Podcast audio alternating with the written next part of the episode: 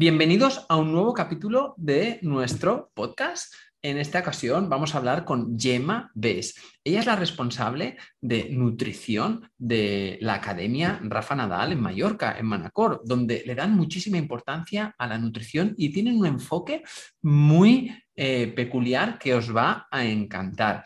Además, la entrevista pues, nos habla de los detalles de los deportistas y de muchos aspectos que son esenciales a la hora de tener una nutrición correcta en este perfil de personas o los que nos gusta hacer deportes. Así que, si eres una persona activa y te gusta eh, la nutrición, no te puedes perder. Venga, sin más dilación, vamos con Gemma.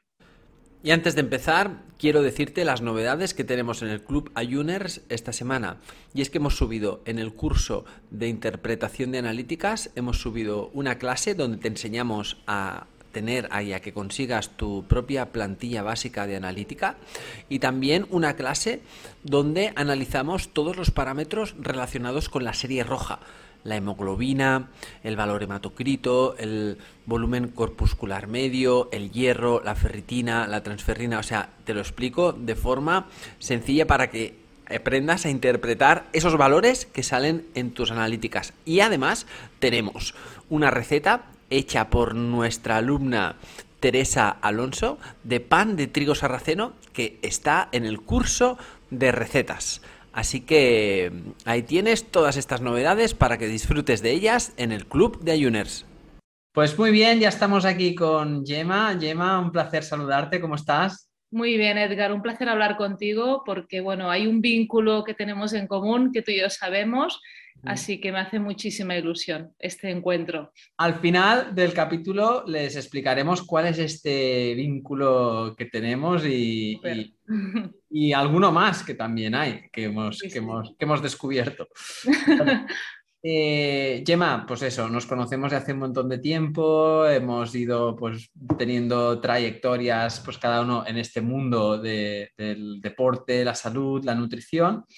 Y bueno, eh, como te comenté, pues eh, creo que puede ser muy interesante para nuestros oyentes que conozcan pues, de la mano de una persona que está con, profesionales ya del deporte, ¿no? De, pues, que se dedican a ello exclusivamente, lo que supone tener el control o el trabajo de la, del área de la alimentación, la nutrición y demás. ¿Cómo, explícanos cómo llegas tú un poco a esto, cuál es tu, camino hasta que, trabajas con, estos perfiles. Bueno, llego a todo esto precisamente por el vínculo que tenemos en común, por esta persona, ¿no? Entonces, eh, y precisamente estudié con esta persona alimentación y deporte, y para mí eh, la nutrición, yo he nacido en una familia con muy buenos hábitos alimenticios y, lo llevo en las venas, ¿no? Y, lo que reclamo últimamente es volver a las bases, al sentido común, enraizar otra vez lo que es la, alimentación, pero básica, y a partir de aquí luego podemos ir eh, modulando, ¿no? Pero, pero sí que es verdad que la nutrición del deporte es algo muy específico. Em, yo estoy, bueno, trato también una parte más clínica, pero el deporte es algo bastante particular en este sentido. Perfecto, porque tú ahora actualmente estás colaborando con la Academia Rafa Nadal en, Manacor, en, Mallorca, y, allí, pues bueno, trabajas con deportistas de diferentes edades y de diferentes eh, tipologías, porque allí hay, hay chicos, ¿no? Hay chicas de, ¿no? de juniors, ya un poquito más a, edad ya, ya más, más amateur. y ¿Qué, importancia tiene en un centro de alto rendimiento como puede ser este eh, la nutrición? Porque a mí me alegró mucho ver eh, cuando, por ejemplo, se publicó en el, creo que es en, Amazon Prime, ¿no? O en, HBO, no recuerdo dónde lo vi, un, documental sobre cómo se trabaja en una, academia y la importancia que le daban a, la alimentación. Entonces, ¿qué, cómo trabajáis ahí? ¿Cuáles son las bases que utilizáis con los, con los deportistas? Pues mira, Edgar, allí tenemos más de 150 niños, actualmente casi unos 160. Además tenemos 45 nacionalidades diferentes, con lo cual dificulta un poquito el trabajo porque ahí ya vienen culturas, ¿no? Cuando yo hablaba de mis hábitos, hablo de mis hábitos en mi familia, pero claro, cuando tienes tantas nacionalidades, pues eh, claro, ahí dificulta el proceso, entonces tienes que cambiar un poco el enfoque y que todo el mundo esté más o menos contento, porque además trabajas eh, con niños adolescentes, no es lo mismo trabajar con tenistas de élite, como puede ser Rafa, o trabajar con estos deportistas donde vienen allí y vienen a pasar dos o tres años. Algunos de ellos quizás quieren ser futuros profesionales, mm. otros pues simplemente el amor que tienen hacia el tenis y quieren estar un, periodo de tiempo determinado. Con lo cual, ¿esto qué quiere decir? Que no es un centro de alto rendimiento para todos los tenistas. Así que tienes que, de alguna manera, tener en cuenta todo esto. Entonces, bueno, trabajamos, hemos ido aprendiendo mucho, o yo he ido aprendiendo mucho, porque a mí al final lo que más me gusta es aprender, y aprendo de, mis pacientes, de ti, de, todo el mundo que me rodea, ¿no? Así que lo que el enfoque ha sido mucho partir eh, de, una, de ofrecer ah, posibilidades a la hora de comer, tanto el desayuno como la comida y la cena. Eso significa que no es un menú cerrado, sino que es un menú abierto, es un buffet en las tres comidas. ¿Y qué significa esto? Que tiene que haber una parte educación para que ellos sepan escoger, porque son niños, son adolescentes, o sea, los adolescentes es una etapa un poco complicada, ¿no? Es súper interesante, yo tengo dos niñas adolescentes y me encanta esta etapa, pero hay que saber lidiar con ella, ¿no? Con lo cual hay una, actividad que se llama Off-Core, que se ofrece cada martes de 8 a 9 de la mañana y es la parte educacional. Y es una parte donde, sabiendo que son niños adolescentes, que es a primera hora de la mañana, donde intentamos hacer cosas divertidas, ¿no? Workshops y, talleres, que no sea un rollo teórico, ¿no? Y, luego ahora hemos introducido recientemente lo que se llama Nutrition Challenge, es decir, eh, cada lunes y cada jueves por la noche a la hora de cenar, ellos tienen como referente un plato equilibrado que se les pone al inicio del buffet y aquellos que saben elegir o, o, siguen estas directrices, no hace falta que sea exactamente este plato, pues tienen un premio, tienen puntos en una pirámide. Sabes que en la Academia de Rafa Nadal tenemos, nos regimos por los valores, los valores de Rafa Nadal, ¿no? Entonces la nutrición entra en esta pirámide. Entonces, si ellos eh, siguen eh, este plato referencial, pues se les premia con puntos, ¿no? Y, y, al mismo tiempo ahí tenemos nutricionistas de mi equipo que están ayudándoles a poder tener la mejor opción, ¿no? Y esta es la parte educacional tan importante.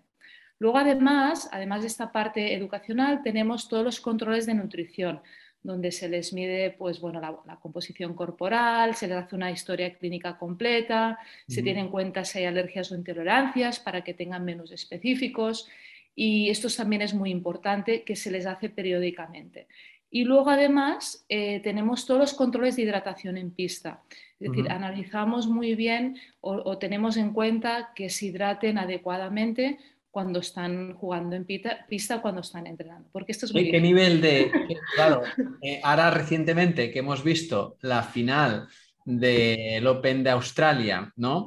ha estado eh, Rafa ahí, pues no sé si fueron cuatro o cinco horas al final. Cinco horas y media.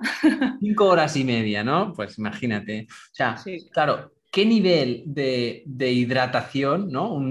ya sea este, este, en un partido así, al final, en un esfuerzo ¿no? de cinco horas ¿no? de, un gran slam, o sea, se puede, se puede llegar a deshidratar un, organismo. Por supuesto que se deshidrata y más en el Open de Australia y más al nivel que estuvo jugando Rafa y lo vimos en los medios de comunicación, ¿no? Y es por eso que en la academia les enseñamos muy bien, ¿no? Eh, pues cómo hidratarse adecuadamente, y a veces también tienen bajas de energía, con lo cual siempre complementamos con algo de fruta, plátanos, dátiles, ¿no? Para equilibrar, para que no sea demasiado tarde, como tú bien sabes, ¿no? Y luego está la parte de recuperación. Insistimos mucho también en la recuperación del deportista, del tenista. Eh, y entonces ahí pues también hacemos talleres, hacemos workshops para explicarles eh, a veces si viajan cómo preparar un batido recuperador Em, y si no, pues cuál es la comida adecuada para recuperar. Claro, porque Gemma, una cosa es el, día a día y este trabajo que ojalá llegue un día en que esté pues, incorporado en la educación de los niños y todos los adolescentes, porque claro, varias veces lo has repetido, ¿no?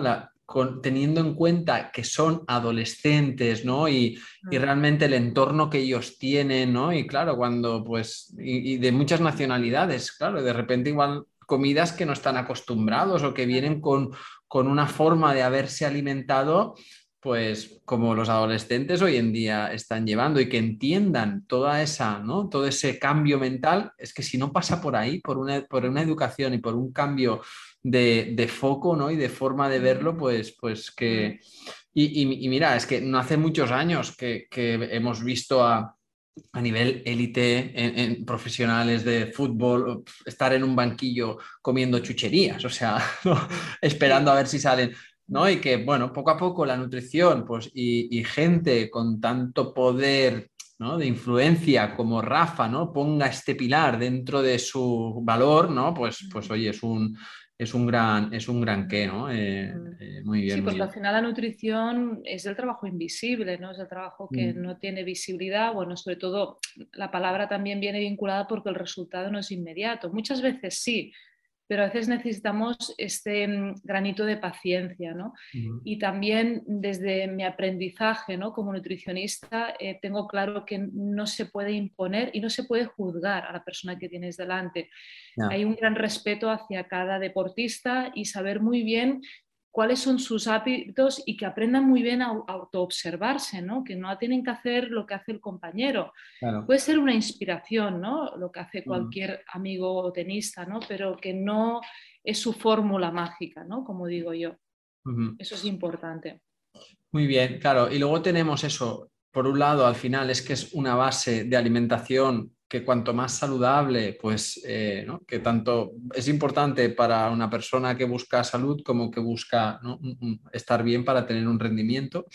Y luego lo que comentabas, ¿no? De, oye, cuando hay cargas de trabajo importantes de ¿no? un tenista, ¿no? Que entrena la resistencia, entrena la fuerza, ¿no? Entrena también, pues, incluso la parte psicológica, ¿no? Entrena muchos aspectos que igual necesitan unos requerimientos nutricionales eh, algo, algo más elevados. ¿Esto cómo, cómo trabajáis? Hablabas de esto, ¿no? De cómo les enseñáis a que si se hacen un batido recuperador, que en qué se basa, qué, qué, componentes ¿no? hay que reforzar cuando se quiere recuperar bien. ¿Cómo hacéis esto? Pues mira, eh, yo lo muestro siempre con dibujos, ¿no? Y sobre todo muchas veces em, les hago hablar mucho a ellos, ¿no? Les, les, digo, a ver, ¿qué sientes tú cuando terminas un partido de tenis? ¿Cómo te sientes? Bueno, cansado. ¿Y por qué estás cansado? Porque no tengo energía, ¿no?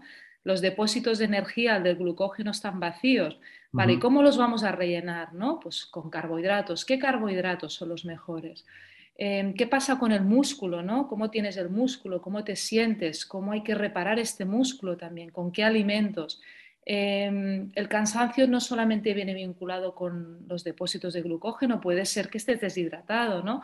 Como bien hablamos ahora. Entonces hay que hidratarse, hay que saber muy bien qué, qué peso perdemos durante un partido de tenis o durante un entrenamiento para recuperar estos líquidos ¿no? en las horas posteriores a, este entrenamiento o partido. Eh, y luego hablamos mucho de la inflamación, ¿no? de, como un fuego interno que se crea ¿no? y cómo apagar este fuego y la importancia de las frutas, de los antioxidantes y cómo elegir los mejores antioxidantes y cómo los diferentes colores nos aportan diferentes antioxidantes, ¿no? Y todas estas cosas con imágenes, con ejemplos, con incluso viendo partidos de Rafa, ¿no? Siguiendo los partidos de qué es lo que le pasa, vamos a analizarlo. Y, luego les hago hacer a ellos de nutricionistas, ¿no? Salen como, si fuera una obra de teatro, ¿no? Y, uno, y uno se, es Gemma y el otro es botanista, ¿qué harías con él, ¿no? Y los diálogos que se creen entre ellos, ¿no? O sea, realmente eh, lo, lo, que no yo puedo hacer es soltar un rollo, ¿no? simplemente lo tienen que vivir, ¿no?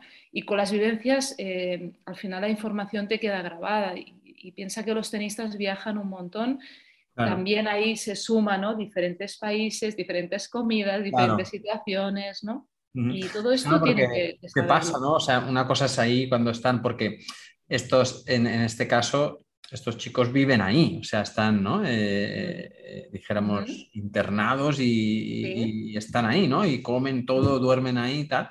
Claro, cuando viajan, el control que hay por ahí, a no ser, claro, que pase por, porque él, él o ella sepa exactamente, ya tenga las nociones de qué es lo que le sienta bien, qué es lo que le hace rendir bien, qué es lo que le mejora o le, le, hace que tenga una mejor gestión de esa inflamación, que es un trabajo muy preventivo, ¿no? Para evitar, pues, ¿no? Lesiones y demás. Pues ahí también, claro, fuera, pues es, ver cómo, cómo lidiamos con todo eso. Claro, claro, es que los viajes es lo, es lo más difícil porque, claro, ellos viajan a, los torneos, ¿no? Fuera, pues van a lugares muy sencillos y muy simples, ¿no? Nos, dan al nivel de, los top 10 o los top 100 o los top 300, sino que realmente, claro, muchas veces se frustran, ¿no? Porque se encuentran que que la comida no es como la que les gustaría, pero por otro lado valoran más lo que tienen en la academia, es como el niño que se va de casa, ¿no? Eh, muchas veces pues introducimos probióticos, ¿no? Si se van fuera, países, pues, por ejemplo, como India, otros países, em, tenemos en cuenta, pues, si se van a Australia, las altas temperaturas y humedad también, o Miami, o donde sea, ¿no? Entonces, es lo interesante, ¿no? Que al final también estudias un poco la geografía, tienes, tienes que tener en cuenta estos factores externos, ¿no? A ti. Y, bueno, es, todo un aprendizaje interesante. Y Gemma, tú que también eres eh, PNI y que tienes esta visión integrativa ¿no? y la importancia de la parte digestiva. Y claro, al final, claro, estos chicos, muchos de ellos, pues algunos gestionan muy bien el estrés, otros no, ¿no? Entonces, ¿cómo vas viendo un poco la asociación esta, ¿no? Entre la capacidad también de, digerir, metabolizar ciertos alimentos, cómo están los sistemas digestivos de estos chicos, vas viendo situaciones que se repiten, intolerancias, cómo crece, cómo va subiendo toda esta, esta juventud para arriba a nivel de, estos, del sistema digestivo ¿no? y de toda esta visión. Pues mira, me gusta mucho que me hagas esta pregunta, Edgar, porque, porque es de lo primero que hablo. Eh, o sea, les invito a reflexionar de que cuando su sistema digestivo no funciona bien, algo falla. Con lo cual, em, siempre les digo, digo, ah, si tenéis diarrea, si tenéis inflamación, si tenéis estreñimiento, si tenéis gases, ¿Qué pasa con vuestro sistema digestivo? Igual algo no sienta suficientemente bien porque habéis cambiado de lugar donde vivís habitualmente, de comida, o porque estáis comiendo muy deprisa, o porque no descansáis bien. Hablo mucho del descanso, de las horas de sueño, ¿no? de la importancia de la, reparación. Entonces, todo esto eh, te, diría, te diría que es la primera parte o sea, mi foco está en esta reflexión para empezar, ¿no? Porque sí que em, yo lo veo también en mis pacientes más de clínicos, ¿no? que, em, que, ostras, me dicen, es que llevo 40 años con estreñimiento y esto es normal, no es normal. Entonces, aquí es la oportunidad que tienen ellos para observar y para cambiar estos hábitos, ¿no? Y para avanzar. Porque, como tú bien sabes, si el sistema digestivo funciona bien, habrá una mejor absorción de nutrientes, más energía, menos lesiones, mejor rendimiento, con lo cual esta sería la, base ¿no? de todo. Qué bien. Pues eh, me alegro muchísimo que hayan elegido un perfil como tú para, para estar al frente de, todos estos chicos y seguro que les va a aportar pues muchísimo.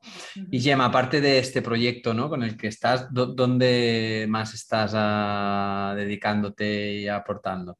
Pues mira, estoy en diferentes lugares. También trabajo en una clínica en Palma porque me gusta esta parte clínica. Em, estoy en la clínica Juaneda en Palma. Después estoy colaborando con la Academia de Kuwait, de la Razonada de la Academia Kuwait. Estoy en proyectos fuera también que se están gestando ahora. Y bueno, llevo otros deportistas de élite de diferentes tipos de deporte también, ¿no? Y esto es lo que me gusta, ¿no? Porque cada deporte tiene tiene lo suyo. Ahora estamos con un proyecto. Sus, detalles, sus peculiaridades, sus detalles. Exacto. Ahora estoy en un proyecto que me apasiona, que es con un grupo de ciclistas jóvenes, futuras promesas, con unos objetivos muy buenos y, que la verdad eh, están, hicimos la presentación la semana pasada y creo que se van a conseguir grandes cosas, ¿no? Así que bueno, disfrutando de mi trabajo. Pues, oye, genial, es un placer hablar contigo. Eh, podríamos estar aquí un montón de rato. Eh, a Yema, eh, bueno, la podéis ver. Mira, es que el documental, si lo quieren ver, la gente es interesante ver que ahí se ve el mm. trabajo, cositas que hacen así a nivel nutricional, pero ¿dónde más, te, si a alguien le interesa pues, saber más de ti, te puede, te puede encontrar? sí, yo tengo mi Instagram, que soy un poco mala haciendo, activándolo, ya lo sabes. Luego tengo una web que se llama Nutreatude, Nutritude, eh, Nutrition, um, attitude, Eat and Attitude, ¿no? En, en, inglés, pero es Nutreatude, y ahí cuelgo muchas recetas para mis pacientes, mis amigos, y, y bueno, y tengo luego otra pequeña empresa que se llama Mella de Mallorca y que hacemos productos con la almendra mallorquina.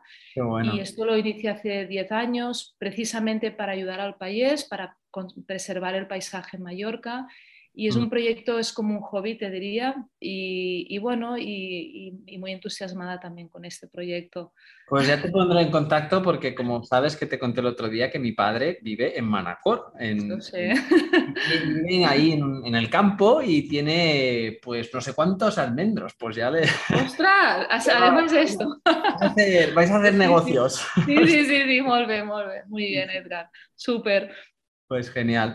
Y, nada, como antes hablábamos, que tenemos ahí una, cosa, un vínculo, pues ahí mm. en, nuestro camino que se, que se cruzó y en, mm. su, en su día. Y es que nos conocimos a través de pues, una grandísima y para mí una persona importantísima que fue en mi vida, eh, que ya no está con nosotros, eh, es eh, Josep Cumellas. y, que, y que, bueno, a través de él, pues fue como supimos un poquito el, el, uno del, otro, ya desde hace unos cuantos años que no está, pero bueno, al menos en mi vida significó pues, eh, pues un, un punto muy, muy importante. Sí, en la mía también, la verdad. Fue bueno, aprovechamos por enviarle un saludo aquí donde esté. Creo que él vivía con la misma pasión que vivimos nosotros. Sí, así es. Muy bien, Edgar. Pues oye, Gemma, un placer eh, y estamos en contacto. Eso, gracias, gracias por esta charla de hoy. Un abrazo muy fuerte. Un abrazo, hasta la próxima, Gemma. Adiós, adiós. Adiós, Edgar. Cada domingo estaré contigo de nuevo para ofrecerte un nuevo capítulo de nuestro podcast Ayuners. Si quieres apoyar este podcast y ayudarnos a crear más contenido como este, nos ayudaría muchísimo que nos dejes una reseña de 5 estrellas en iTunes, Spotify, Evox o donde quiera que nos escuches.